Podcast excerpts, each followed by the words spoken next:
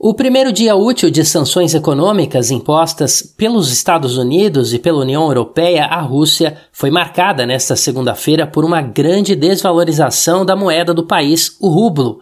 Para tentar segurar o impacto, o Banco Central elevou a taxa de juros básica de 9,5% para 20% ao ano. Além disso, a autoridade monetária russa anunciou que a Bolsa de Valores de Moscou vai permanecer fechada nesta segunda. O órgão também proibiu que corretoras russas executem ordens de compra e venda de valores mobiliários feitas por estrangeiros em uma tentativa de evitar que os títulos se desvalorizem e que não haja saída de capitais do país. Segundo o Banco Central, as condições externas para a economia russa mudaram de forma drástica e a medida vai garantir um crescimento das taxas de depósito até os níveis necessários para compensar o aumento dos riscos da desvalorização e da inflação.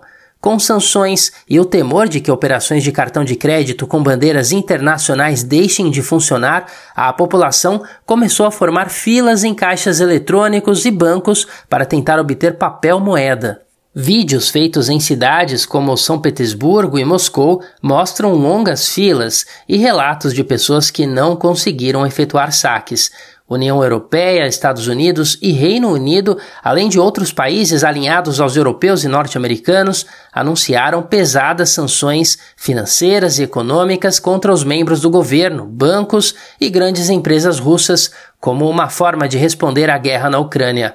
Entre as medidas mais duras está a exclusão de bancos russos do sistema financeiro SWIFT, que permite mensagens instantâneas e a rápida emissão de ordens de pagamento nas transações de compra e venda internacionais, além de congelarem metade dos ativos no exterior do Banco Central, como uma medida com o potencial de paralisar as operações bancárias na Rússia ao deixar as instituições sem garantia de liquidez por parte da autoridade monetária.